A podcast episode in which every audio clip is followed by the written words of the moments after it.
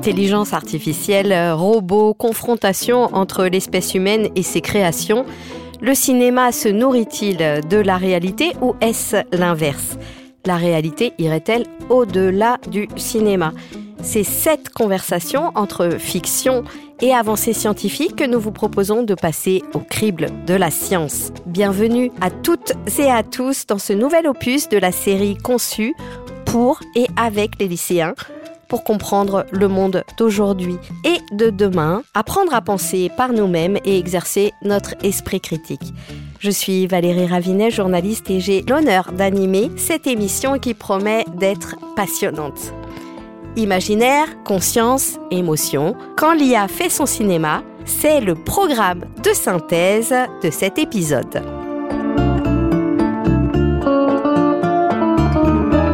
Pour dialoguer entre imaginaire culturel et réalité, nous avons le plaisir de recevoir dans le studio du Quai des Savoirs Malik euh, Galab. Bonjour. Bonjour. Vous êtes directeur de recherche émérite au CNRS. Vos travaux en intelligence artificielle et robotique portent sur les problématiques de représentation des connaissances, de raisonnement, de planification et d'apprentissage. Vous avez dirigé le laboratoire d'analyse et d'architecture des systèmes, le LAS, et vous présidez aujourd'hui le comité de pilotage de l'Institut interdisciplinaire d'intelligence artificielle de Toulouse, ANITI. Bienvenue également à vous, euh, Vincent Souladier. Bonjour. Bonjour. Vous êtes maître de conférence en histoire et esthétique du cinéma à l'université Toulouse 2 Jean Jaurès. Vos recherches, quant à elles, portent sur l'identité esthétique du cinéma américain, notamment autour des questions de l'imaginaire technologique et de la plasticité des formes cinématographiques. Vous vous intéressez à la représentation des machines au cinéma, de Metropolis à Her, en passant par 2001, l'Odyssée de l'espace. On va évoquer ces titres et bien d'autres au crible de la science imaginaire, conscience, émotion, quand l'IA fait son cinéma. Alors moi ma question c'était euh, est-ce que euh, l'intelligence artificielle peut euh, ressentir les émotions humaines? Je me dis si un jour elles peuvent ressentir qu'un humain est triste ou pas, elles peuvent réagir différemment. C'est un peu comme de l'empathie. Est-ce que l'IA aura des émotions? Tout ce qui va être le transhumanisme, comment, euh, si par exemple l'intelligence artificielle développe des émotions, bah, comment ça va se répercuter sur, le, bah, sur les vraies personnes? Une des plus grosses questions que je me pose en fait sur, euh, sur l'intelligence artificielle, c'est euh, sur l'évolution qu'elle pourrait avoir. Est-ce que ça pourrait devenir, par exemple, une forme de conscience artificielle qui pourrait complètement exister de manière autonome, complètement indépendamment des humains? À terme, je pense que ça finira par arriver, mais quand?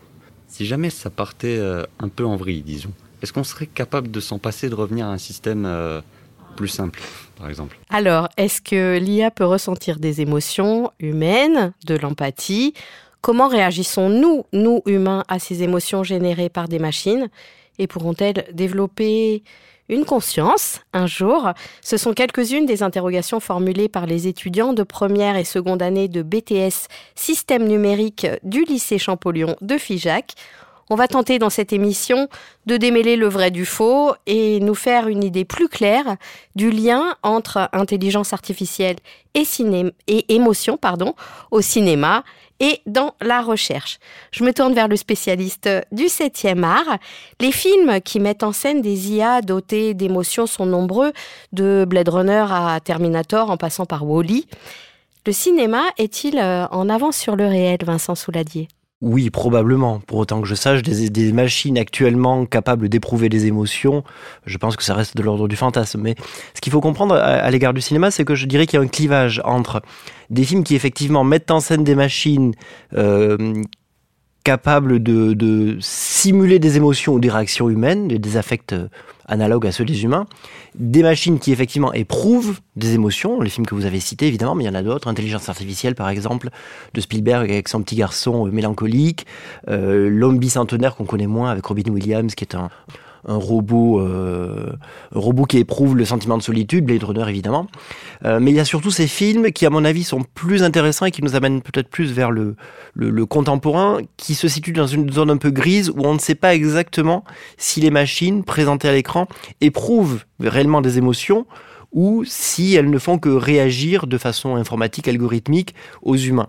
Et euh, est-ce que leurs expressions voilà, ne sont que le, symptôme d'une programmation informatique ou est-ce que vraiment elles sont ça, ça elles sont donc euh, euh, humaine. C'est, c'est, le cas de 2001, c'est le cas de, de avec Hal évidemment, c'est le cas de Her avec Scarlett Johansson, c'est le cas de Ex Machina, un film un peu plus récent de Alex Garland, dans lequel cette zone de trouble, cette frontière floue entre où commence l'humain et où commence la machine, euh, c'est sur ce point-là que se, se, se joue le nœud dramatique. Malik Galab, dans l'état actuel des recherches en matière euh, d'intelligence artificielle, est-ce qu'on est totalement dans la fiction ou euh, la réalité s'en approche-t-elle? Alors, pour bien euh, voir l'état de l'art, il faut distinguer, reconnaître, simuler et éprouver des émotions. C'est très très différent. Lorsque une personne ou un animal éprouve des émotions, ça se voit. On a du mal à cacher nos émotions. Et si ça se voit, ça se reconnaît aussi. C'est très facile pour un bébé de reconnaître les émotions euh, d'un adulte, euh, d'un proche autour de lui. Et euh, aujourd'hui, on sait reconnaître les émotions qui s'expriment sur le visage d'une personne. Une, caméra connectée aux, bons, instruments et aux bons algorithmes saurait reconnaître des émotions parce qu'elles s'expriment le plus souvent. Grossièrement, mais on arrive à les reconnaître. Ça, c'est pour reconnaître. Simuler eh bien, on sait simuler le mouvement. Si vous voyez un dessin animé, il simule le mouvement, mais il ne réalise pas le mouvement. Pareil pour les émotions. On, sait simuler sur une image synthétique, voire sur un robot, des émotions. Par exemple, sur un robot, on va lui donner des sourcils, on va lui donner quelque chose qui peut être interprété par un regard extérieur comme un sourire, etc. Et on va faire bouger ça selon des algorithmes relativement simples. Hein. Dans le jargon, on va parler d'un automate à état fini qui va lever les sourcils s'il y a l'étonnement, euh, qui va mettre comme un émoticon hein, le sourire dans telle ou telle direction euh, pour exprimer les émotions. Donc ça, c'est simulé. Éprouver, c'est une autre affaire. Lorsque un être vivant. Encore une fois, les émotions, c'est pas l'apanage de l'humain, hein, c'est vrai aussi pour les animaux. Lorsqu'un être vivant éprouve des émotions, ça se traduit par une mobilisation majeure de tout le corps de, cet être vivant. En fait, euh, le, cœur se met à battre plus vite, il y a une sudation, on transpire, euh, il, il, y a un certain nombre d'hormones qui sont synthétisées, il y a de la dopamine, il y a de l'adrénaline qui nous permet de réagir. On n'a rien de tout ça dans nos machines. On n'a rien de tout ça. Et on n'a pas besoin de tout cela pour réaliser des tâches. Une machine qui est censée faire des tâches ou démontrer une capacité sensorielle et cognitive pour réaliser des tâches n'a pas besoin de tous ces éléments qui constituent l'émotion elle-même. Donc aujourd'hui, pour moi, la réponse est claire. Hein. aucune machine n'éprouve des émotions. Il y a des machines capables de reconnaître, capables de simuler, au besoin, en trompant. Mais ce ne sont pas réellement des machines qui éprouvent de l'émotion. L'empathie, c'est une autre affaire. L'empathie, ah, c'est de pouvoir exprimer à quelqu'un le fait qu'on on est en mesure de l'aider ou on veut lui apporter quelque chose, etc. C'est sur la base, pour nous, hein, d'un choix Hein, qui est d'aider une personne et de lui apporter euh, un réconfort. Pour une machine, c'est sur la base d'un objectif qu'on lui a donné. Dans telle mission, il faut que tu sois euh, d'une aide pour la, personne hein, qui, a besoin de ton aide. Et, ça, ça peut être perçu par celui qui reçoit cette aide comme de l'empathie. Mais ce n'est pas euh, une machine qui éprouve quoi que ce soit pour la personne qu'elle aide. Alors, ce que vous dites, c'est que l'IA capable de ressentir des émotions humaines, c'est plutôt non. Euh, Tout à fait. L'IA capable de simuler des réactions humaines, bah, finalement, on pourrait imaginer qu'on y va oui, mais simuler le mouvement, encore une fois, dans un dessin animé, on se laisse prendre. simuler une émotion dans un dessin animé, on se laisse prendre. Mais on sait bien que derrière, il n'y a pas d'émotion. Hein. Ce, n'est que euh, quelque chose qui a été construit pour nous faire croire et le troisième euh, élément que vous évoquez, c'est euh, comment finalement on intègre les réactions humaines qui naissent des interactions avec les robots. Peut-être qu'on peut se tourner vers Vincent Souladier pour nous dire comment ça, ça se traduit au cinéma. Comment se traduisent les, émotions des machines au cinéma? Comment, et, comment on traduit l'émotion que les, intelligences artificielles génèrent mmh. chez les humains au cinéma? Bah, l'idée, c'est de traiter la machine comme un personnage à part entière, au même titre que euh, n'importe quel personnage. Je prends l'exemple de Heure, par exemple, qui est un film emblématique, euh, assez contemporain et que euh, je pense la, la, la, majorité des lycéens qui nous écoutent peut-être auront vu. Euh, c'est un robot qui n'a pas de visage. C'est un robot qui n'est qu'une voix qui est jouée par Scarlett Johansson et qui entretient une relation amoureuse avec Joaquin Phoenix, qui c'est ce qui a, qui a programmé cette machine. en fait, elle, elle apparaît comme un humain parfait, comme un surhumain, dans le sens où en fait elle ne donne à l'humain qui converse avec elle que les réponses qu'il a envie ou qu'il a besoin d'entendre. Donc elle est effectivement, pour reprendre le terme de Malik tout à l'heure, dans l'empathie absolue. Euh, et donc le, le, c'est un super, ça donne des, dialogues absolument parfaits puisque euh, c'est une intelligence artificielle qui est euh, de, laquelle est absente toute forme de bah, d'hésitation, de d'ambiguïté, de, voilà le dialogue cool euh, d'une manière hyper claire. C'est aussi une mise en abîme de, du personnage féminin dans la, comédie romantique habituelle, avec ces dialogues qui euh, sont toujours parfaits, c'est toujours le mot juste au bon moment, etc. Et donc, à partir du moment où le, le robot dans Heure euh, est atteint d'un désir de, d'épanouissement et d'affranchissement, eh bien, il provoque chez le personnage masculin des sentiments très humains qui sont euh, le sentiment de jalousie, euh, le sentiment de trahison, euh, etc. Mais donc c'est, ce sont des personnages à part entière. C'est-à-dire on, on les traite comme des, comme des humains un peu améliorés plutôt que comme des machines. Alors, on, peut peut-être se demander, côté euh, scientifique, euh, et notamment dans les applications d'intelligence artificielle que vous développez, sur cette forte interaction euh, homme-machine, comment est-ce que vous, vous l'appréhendez et comment vous intégrez finalement les émotions humaines qui naissent de ces interactions avec les robots? Pour que un robot une machine de manière générale puisse fonctionner dans un environnement humain, il y a un certain nombre de conditions. bien sûr, la première, c'est que en aucun cas on doit être un danger pour cette personne. Et pour cela, il faut reconnaître ses actions. Euh, prenons la chose la plus simple. Hein. Je croise une personne hein, à pied, on, se croise. Du premier coup d'œil, je sais dans quelle direction il va partir et, et, dans quel sens je dois lui laisser le passage. Eh bien, euh, je voudrais faire la même chose pour les possibilités de navigation d'un robot dans un environnement humain. Il doit pouvoir reconnaître les intentions d'une personne, dans quel sens elle veut passer, le fait de que la personne soit euh, déstabilisée par le croisement d'un robot. Donc on, a développé des, travaux qui font que euh, la, personne apprend, euh, pardon, le, robot apprend du comportement de la personne à adapter son, son, mouvement et son déplacement. Lorsque la personne n'est pas familière avec le robot, qu'elle est, est, novice, hein, disons, dans l'interaction avec le robot, elle va être relativement effrayée et le robot laissera beaucoup d'espace entre lui et la personne et ralentira énormément. Au bout d'un moment, la personne va vouloir, dans le service que lui rend le robot, à ce qu'il puisse aller plus vite elle aura peut-être un sentiment de sécurité plus grand, elle acceptera que le robot se rapproche davantage. Donc le, robot s'adapte et apprend en fonction de comment se comporte la personne. Pour aller plus loin que les aspects euh, navigation, mouvement, euh, on aimerait que, pour pouvoir rendre service à une personne, que le robot, la machine, puisse reconnaître ses actions, puisse reconnaître ses intentions. Euh, elle, a, besoin de quelque chose, on va le lui tendre parce qu'il est éloigné d'elle. On veut aussi raisonner sur ce que c'est euh, ce que c'est la personne, ce qu'elle voit, parce que quelque chose peut être caché dans son, champ euh, visuel.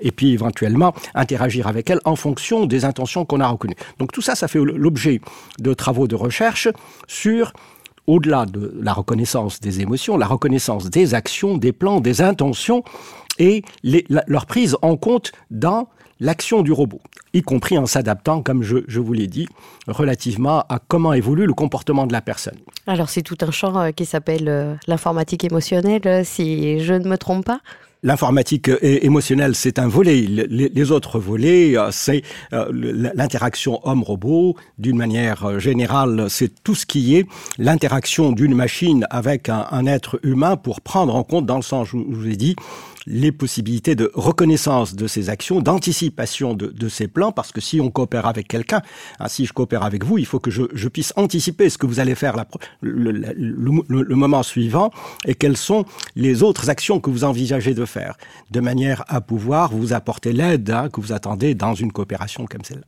Alors, on verra euh, tout à l'heure euh, comment le cinéma traduit euh, toutes, ces, toutes émotions.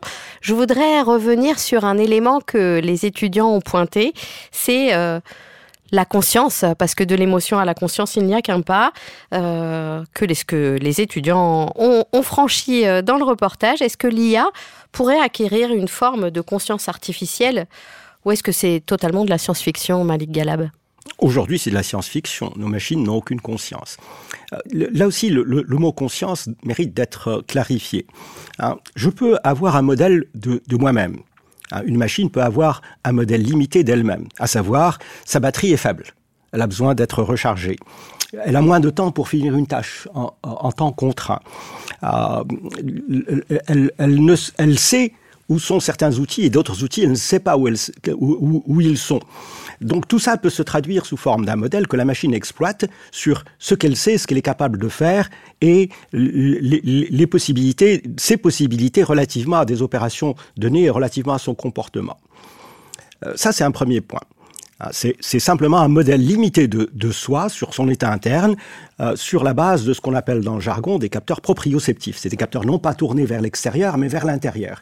Donc euh, ça, on sait faire. Et on, et on, fait très bien dans beaucoup de choses. Hein. Un certain nombre d'algorithmes mesurent le temps qu'il leur reste. Pour autant, ça s'appelle de la conscience? Non, ça ne s'appelle pas de la conscience, mais c'est euh, quelquefois le, le, les termes sont polysémiques, ont plusieurs sens. Et c'est un des sens de conscience je sais que je suis réveillé.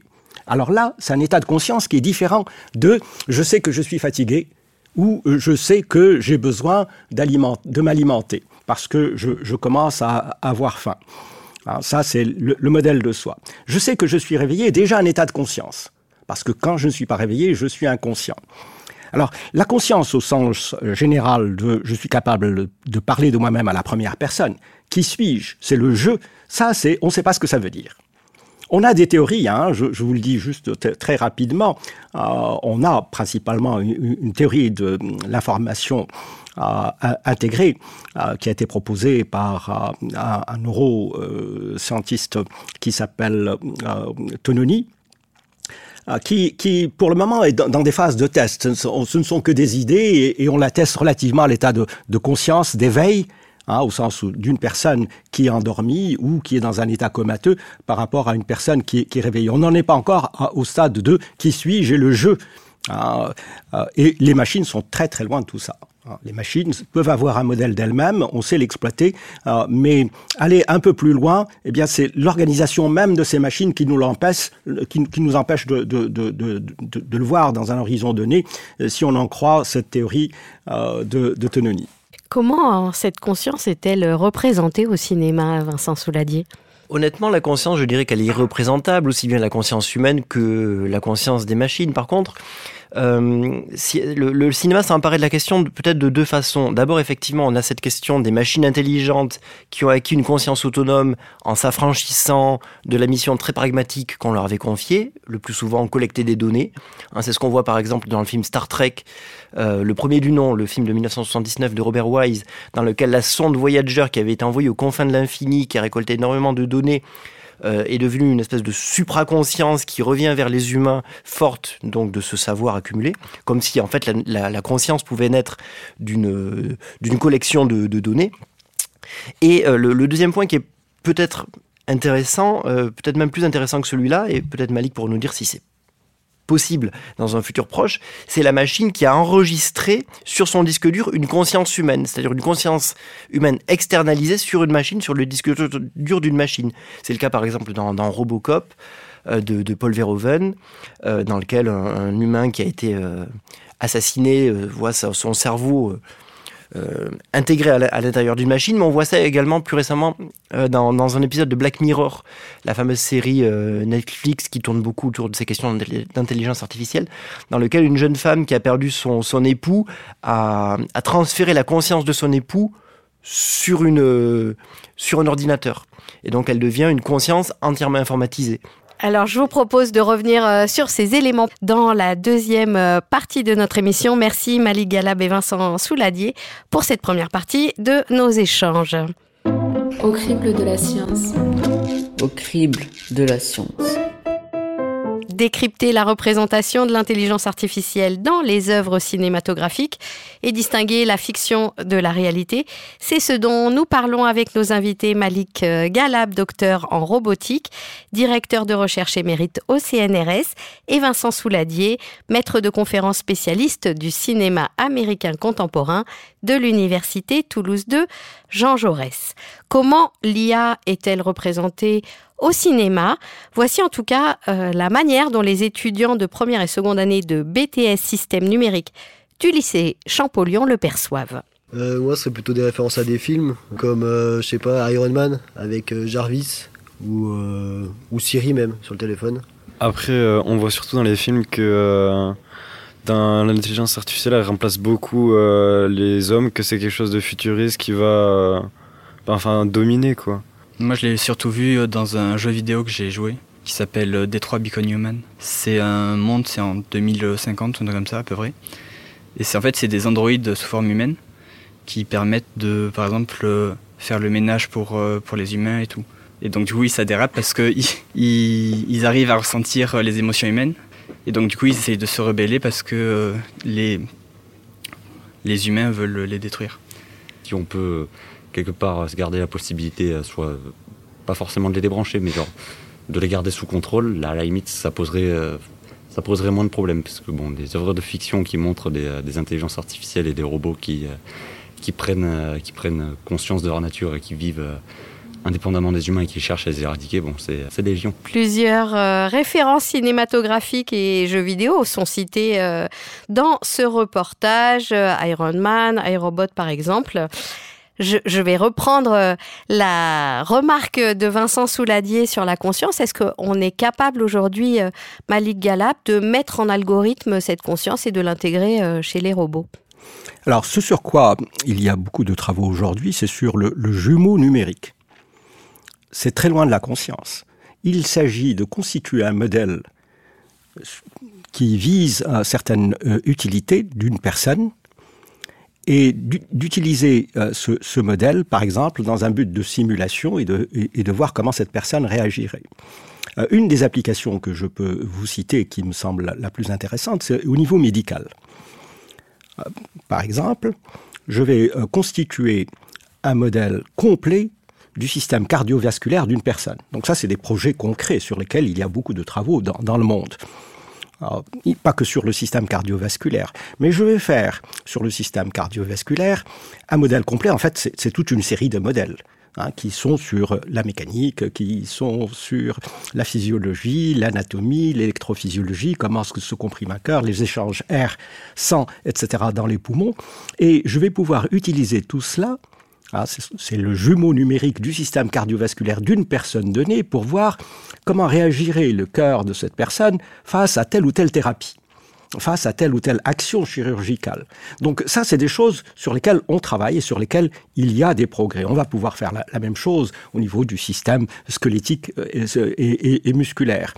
Au niveau de la conscience, c'est une autre affaire, parce qu'encore une fois, on ne la comprend pas et on n'a pas euh, une façon de l'appréhender. On peut faire que des choses relativement superficielles dans ce sens, à savoir euh, peut-être euh, garder le timbre de ma voix et certaines expressions que, j'utilise à travers un modèle superficiel en, en m'écoutant parler pendant quelques heures et simuler mes réponses à vos questions. Mais ça sera très très superficiel et ça ne correspondra pas du tout à comment réagirait une personne.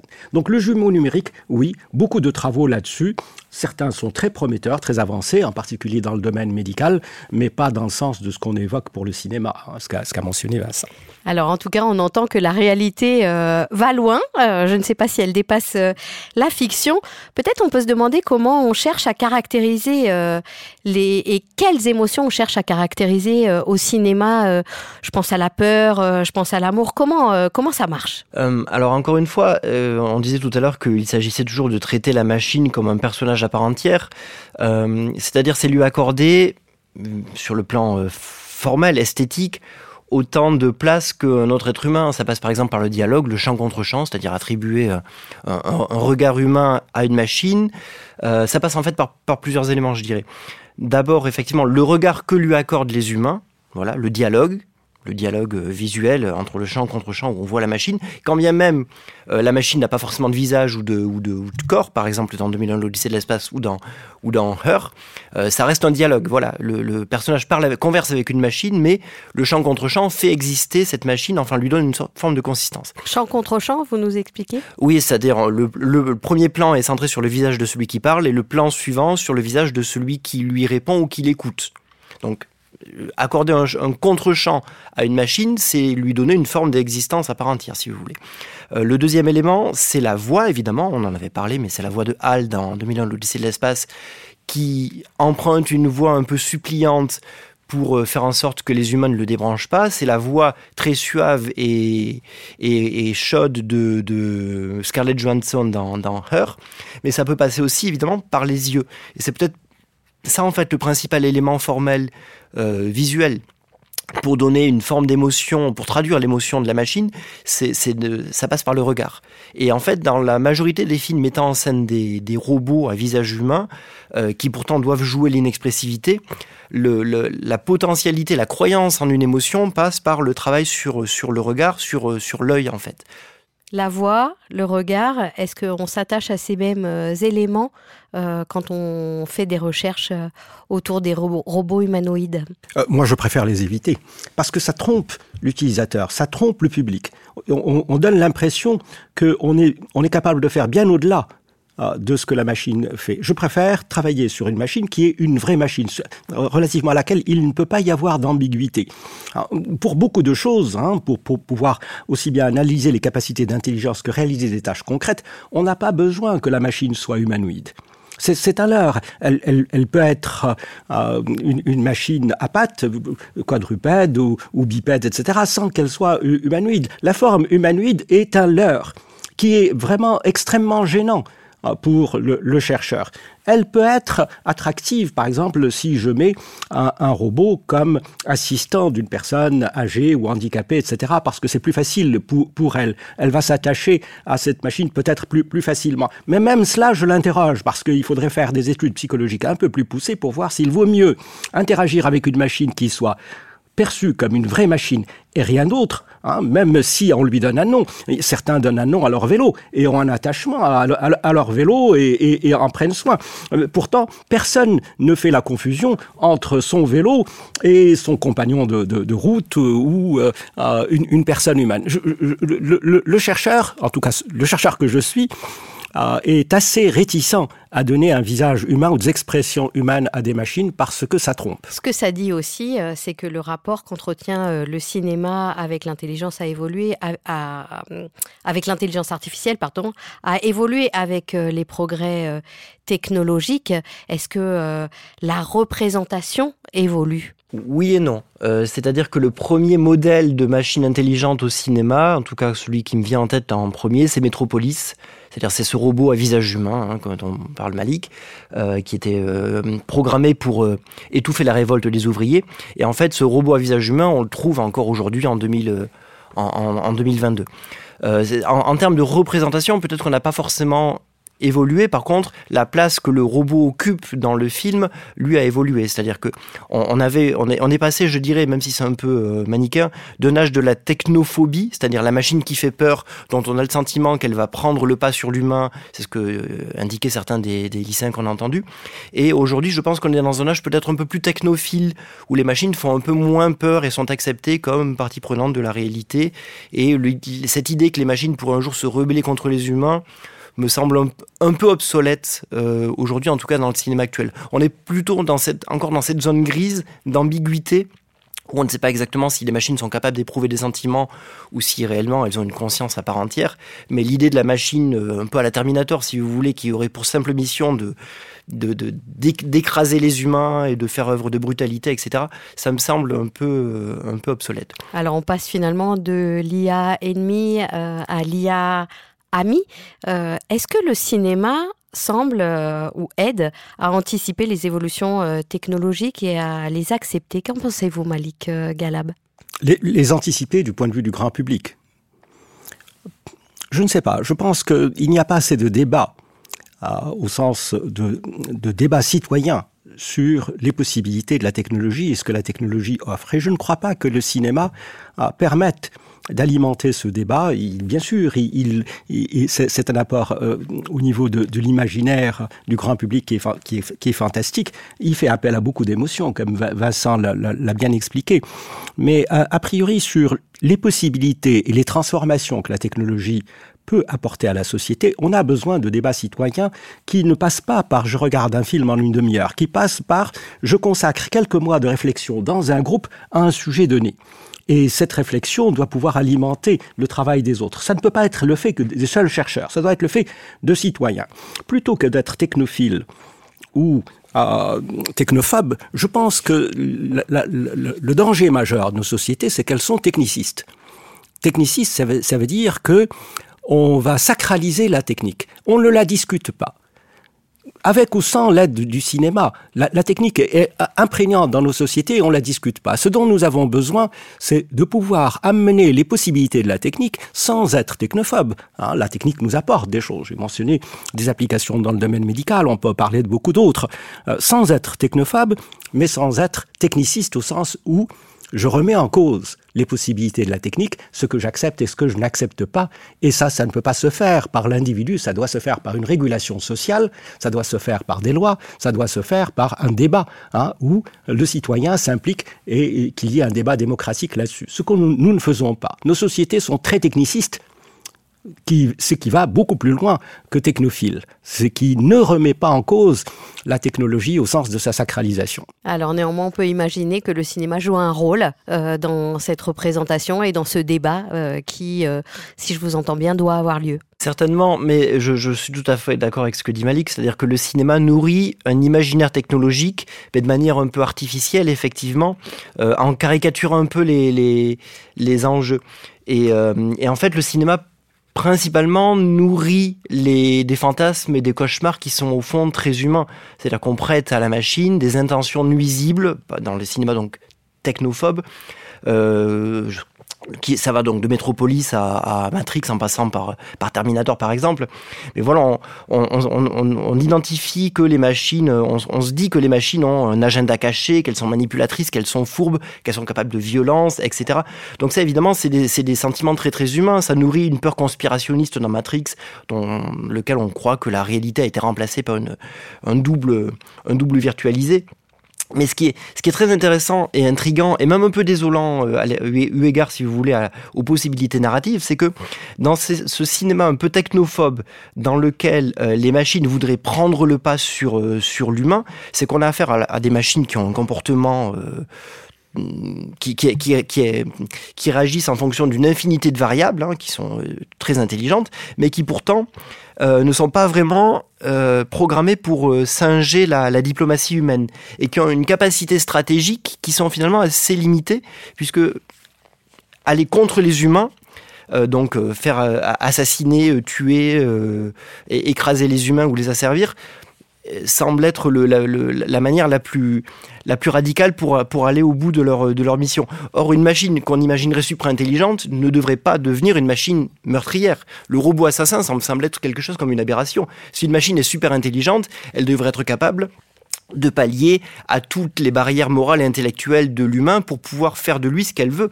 Elle devrait être suffisamment intelligente pour nous manipuler sans avoir à nous tuer. Ça, ça me semble être une aberration absolue dans laquelle s'enfonce évidemment le cinéma encore et encore. Eh bien, je vous propose euh, de proposer à nos auditeurs de revoir euh, tous ces films à l'aune de ce que l'on a entendu. Merci de cet entretien tout en images, euh, Malik Galab et Vincent Souladier. Avant de refermer cette émission, la question rituelle à nos invités, y a-t-il un livre, un site internet, une vidéo, un film que vous conseilleriez à nos auditeurs pour poursuivre leur réflexion Malik Galab une, référence relativement euh, facile hein, le petit illustré sur l'intelligence artificielle qui a été édité par le CNRS avec la, dépêche conjointement il y, a, deux ans, un, petit livret d'une quarantaine de pages qui donne une introduction à l'IA, euh, pour aller peut-être un petit peu plus loin tout en restant euh, dans la diffusion grand public. Qu'est-ce que l'intelligence artificielle, qui, est un livre qui a été publié collectivement chez CEPADUS hein, par plusieurs collègues auxquels j'ai contribué, et puis pour rester aussi chez un éditeur local, le, le, le même éditeur, CEPADUS, propose en trois volumes, une trentaine de chapitres sur l'IA. Et à ce moment-là, il y a des choses un peu plus techniques. Hein. Vincent Souladier? Alors c'est toujours difficile d'en choisir un, donc je vais en choisir un. Euh, c'est 2001 l'Odyssée de l'espace de, de Stanley Kubrick, évidemment. C'est peut-être la, la, le maître étalon de l'intelligence de artificielle au cinéma. C'est une machine qui n'a pas de corps, qui n'est qu'un œil. Et du coup, ça m'amènera à vous conseiller une lecture. C'est un ouvrage qui est très récent, qui est sorti il y a quelques mois, qui s'appelle 2001 l'Odyssée de l'espace au carrefour des arts et des sciences et qui poursuit, qui vous permettra de poursuivre ce dialogue entre, entre, voilà, entre les arts et les sciences. Merci à vous de ces conseils.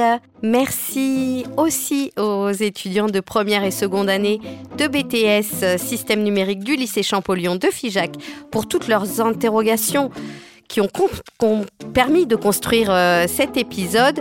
Vous pourrez le retrouver ainsi que tous ceux qui l'ont précédé sur le média en ligne explorer.univ-toulouse.fr, ainsi que les références et le dossier pédagogique qui accompagne chaque numéro.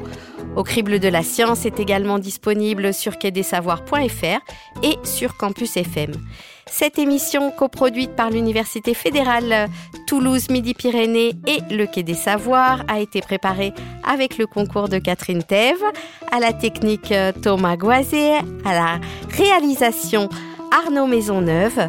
Au crible de la science bénéficie du soutien du ministère de la Culture et est réalisé en partenariat avec le rectorat de Toulouse, le CNRS, l'IRES, le CLIMI et Campus FM.